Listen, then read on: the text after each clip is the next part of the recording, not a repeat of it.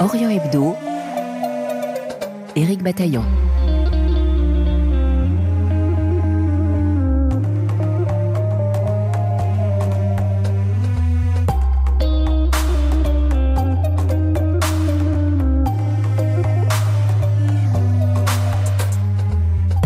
Disséminés sur au moins quatre pays du Moyen-Orient, Iran, Irak, Syrie et Turquie, les populations kurdes connaissent des situations politiques et sociales contrastées.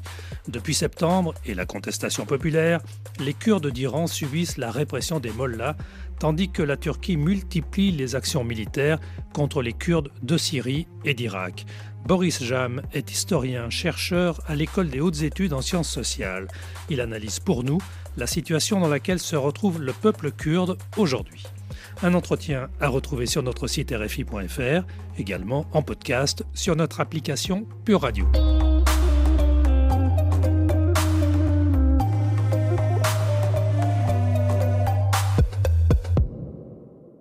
Bonjour Boris Jam. Bonjour Éric Bataillon. Historien, avec vous nous évoquons la question kurde dont vous êtes un spécialiste avec cette première question en forme de rappel, sur combien d'États euh, du Proche-Orient le peuple kurde se répartit-il?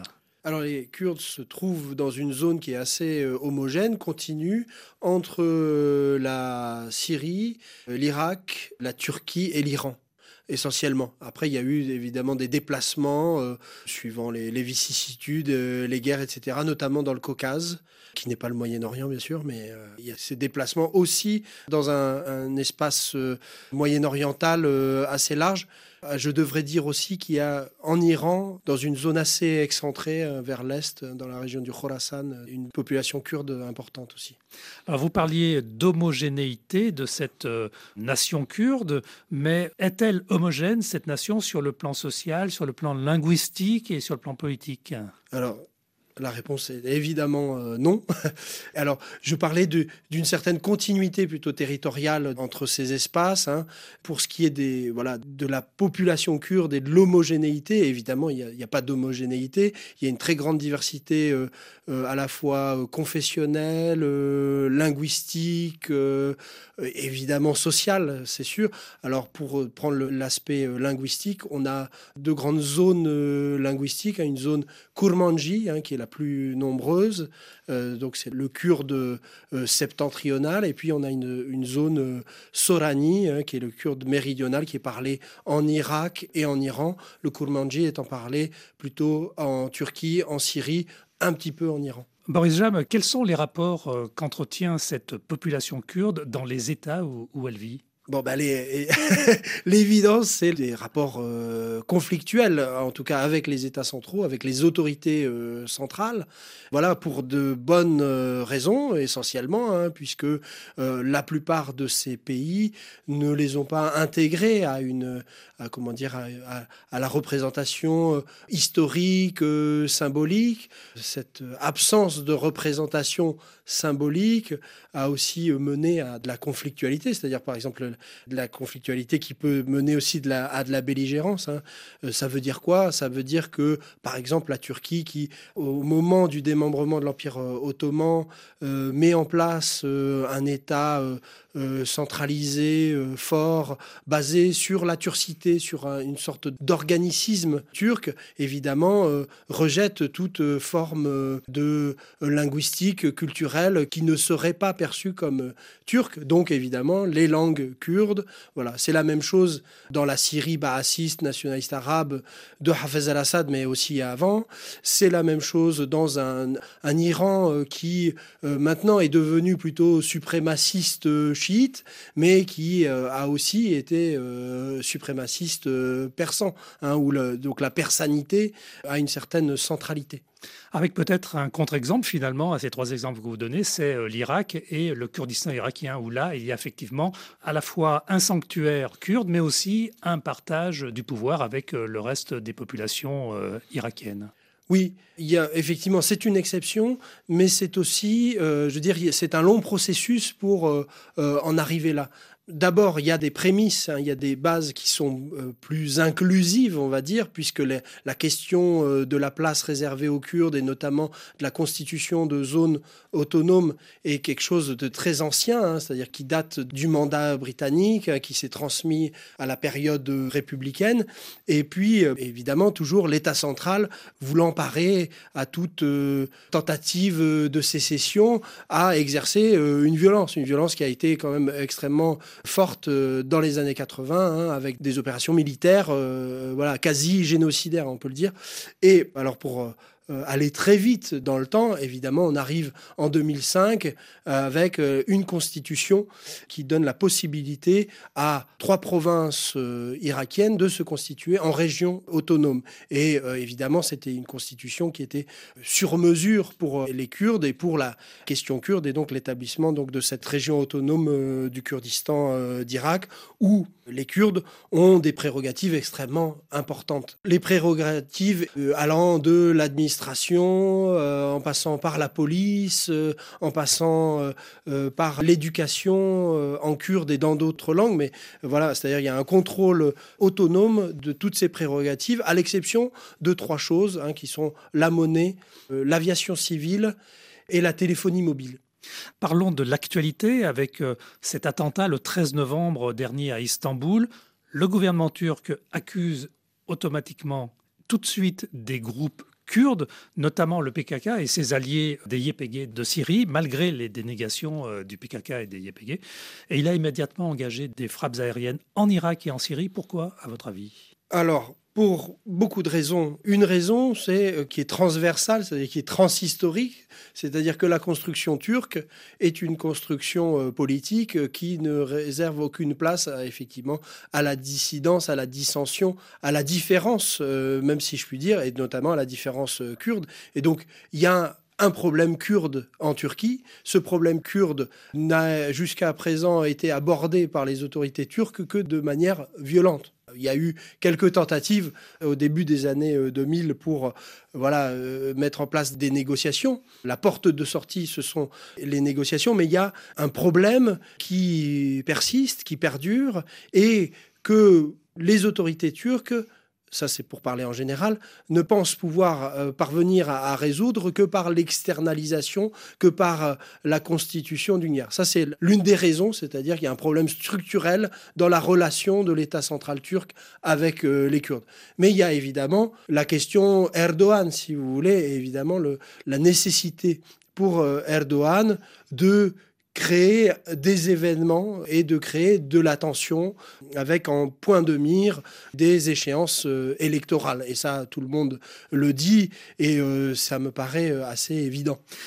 Erdogan qui demande spécifiquement à la Russie de nettoyer, c'est le terme employé, le nord de la Syrie euh, sur au moins 30 km de profondeur de toute présence kurde conformément à des accords qui ont été signés entre les deux parties.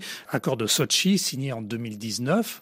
C'est crédible ce nettoyage euh, qu'on peut qualifier de nettoyage ethnique? Alors, bon, je pense que les mots des autorités turques sont plutôt de nettoyer euh, cette bande des terroristes, hein, puisque c'est le mot qui doit être employé. Donc, euh, il n'y a pas de discours ouvertement raciste euh, et ouvertement appelant au nettoyage ethnique. Ceci étant, ce qui a été contracté en 2019, effectivement, visait à évacuer donc les forces militaires kurdes, c'est-à-dire les SDF, hein, les forces démocratiques euh, syrienne, ce que la Russie a tenté de faire hein, de manière euh, systématique. Alors ça n'a pas été sur 30 km, mais sur 5 km. Et effectivement, euh, sur une bonne partie de la frontière entre la Turquie et, la Syrie, il y a des troupes syriennes, mais des troupes syriennes très peu équipées, cette armée en guenille que l'on connaît en Syrie qui s'est installée là évidemment, le but étant pour euh, la Turquie voilà, d'affaiblir euh, les SDF et pour la Russie de limiter euh, la capacité d'intervention de la Turquie sur ce territoire. Alors les 30 kilomètres, est-ce que c'est réaliste C'est réaliste si la Turquie se lance dans une opération militaire? La Russie n'imposera pas une telle chose aux Kurdes, à mon avis.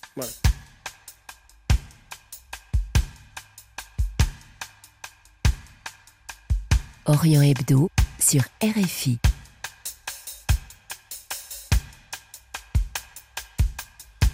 Once that you've decided on a killing, first you make a stone of your heart. And if you find that your hands are still willing, then you can turn a murder into art.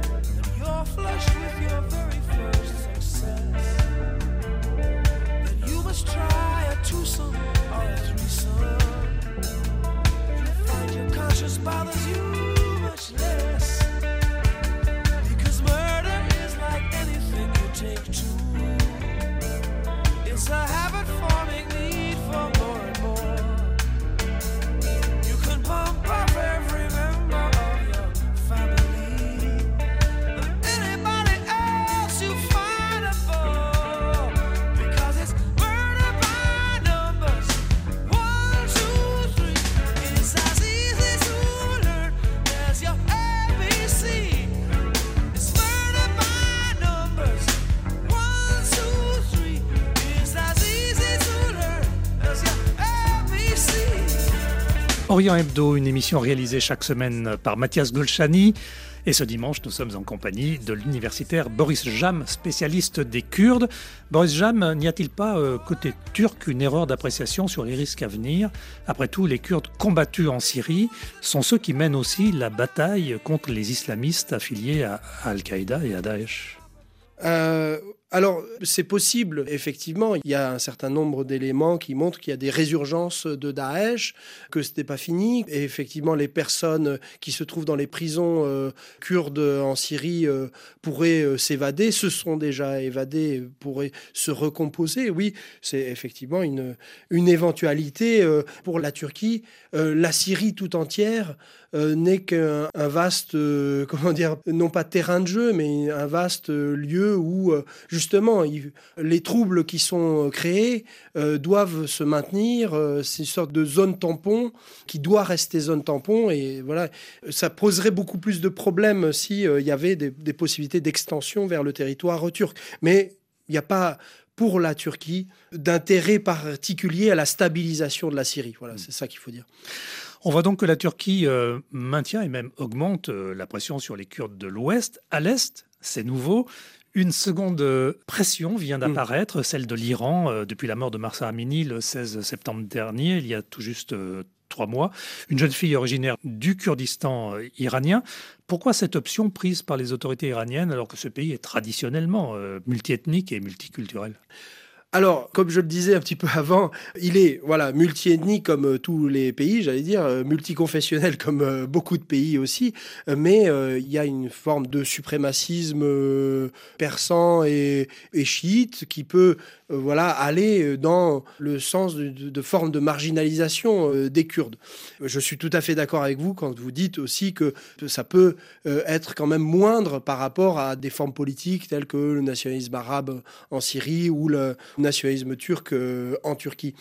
Euh, ceci étant, d'abord, il y a un mouvement euh, kurde en Iran qui est extrêmement ancien, qui a participé par exemple au renversement du Shah d'Iran, qui propose pour certains mouvements une autonomie pour le Kurdistan et une- la démocratie pour l'Iran. hein. C'est le slogan du Parti démocratique du Kurdistan d'Iran. Donc, depuis les années 60, hein, euh, même avant, euh, on a euh, des mouvements kurdistes hein, qui se, sont en, opposition avec l'État central. Donc ça, c'est très ancien. Et l'activité de répression du régime, hein, qui évidemment touche toute la population iranienne, est extrêmement forte depuis euh, euh, le début des années 80 dans les zones euh, kurdes, pour tout un tas de raisons, cette différence kurde d'une part, mais aussi parce que ça se trouve, on est loin des zones centrales, hein, on peut réprimer relativement facilement. Voilà, Est-ce que la question kurde en Iran n'est pas une diversion des autorités pour que le regard, notamment occidental, aille ailleurs que sur ces contestations et manifestations? Oui, je suis assez d'accord. C'est-à-dire qu'il y a une question kurde euh, qui est constante, qui est euh, transversale, transhistorique, mais il y a dans la conjoncture actuelle effectivement une manière de traiter la question kurde, et notamment effectivement avec ces bombardements en Irak, euh, hein, la volonté d'externaliser, la volonté de kurdiser, hein, comme une volonté de balouchiser ce qui est en train de se passer en Iran. Je suis tout à fait d'accord. Tort des Kurdes, bien involontaire évidemment, euh, ne serait-il pas d'être installés euh, sur un territoire euh, qui abonde en pétrole, en eau et en d'autres richesses naturelles, et cela dans des États qui sont plutôt des États autoritaires? Oui, alors la question se pose essentiellement pour l'Irak, en ce qui concerne le, le pétrole. Pour euh, ce qui concerne la Turquie, c'est surtout une question de type euh, social, c'est une question de construction euh, politique. Hein, on a entre 20 et 30 millions de personnes qui peuvent se dire éventuellement kurdes dans un État qui met au plus haut, au pinacle, le fait d'être turc. Donc il y a des questions voilà, qui ne sont pas forcément de l'ordre des ressources. Pour la Syrie, c'est encore moins le cas. hein. Il y a un petit peu de pétrole, mais c'est pas non plus euh, central, surtout bon, dans une situation qui est extrêmement d'atomisation politique, d'atomisation euh, militaire. Au- Aujourd'hui, il n'y a pas d'enjeu. euh, voilà. Pour la Turquie, par exemple, en Syrie, euh, la question centrale, c'est la capacité de recomposition d'un mouvement politique kurde qui contesterait, encore une fois, ce suprémacisme turc. Justement, au sortir de la Première Guerre mondiale, le traité de Sèvres prévoyait la création d'un État kurde, mais avec l'effondrement de l'Empire ottoman et l'instauration de la République par Atatürk, cette possibilité leur a été interdite par le traité de Lausanne en 1923. Euh, quelle perspective politique leur reste-t-il aujourd'hui? Alors on est dans une phase d'affaiblissement très fort des mouvements euh, kurdistes, hein, des mouvements euh, nationalistes kurdes aussi. Là aussi, j'avais écrit il y a quelques années maintenant euh, un article dans l'annuaire français des relations internationales euh, sur le moment kurde, parce que dans les années 2014, hein, on, lisait ce qui se passait comme une sorte de revanche hein, sur le traité euh, de Lausanne, un retour de l'histoire, un retour, voilà. Et puis ce moment kurde se serait essoufflé, serait retombé. voilà. Je pense qu'il ne faut pas aborder les choses comme ça en pointant du doigt euh, euh, des moments. euh, des, voilà. Il y a sur la très longue durée, on a quand même l'établissement dans les années qui sont passées d'une certaine agentivité, d'une certaine capacité à maîtriser le politique de la part des mouvements kurdes. Ça va très mal aujourd'hui. Euh, mais euh, les Kurdes deviennent des acteurs à part entière. Ils ne sont plus, comme dans les années 80, les euh, victimes sempiternelles euh, de l'histoire. On n'a plus euh, cette approche hyper humanitaire euh, de la chose. Mais on fait face à des mouvements politiques qui sont reconnus et qui peuvent agir et, et construire du politique. Les Kurdes sont en danger, mais debout. Oui, oui, oui, je suis d'accord. Merci Boris Jam, Merci à vous, Eric Bataillon. historien, spécialiste du Kurdistan. Orient Hebdo, on se retrouve avec plaisir samedi prochain. Prenez soin de vous.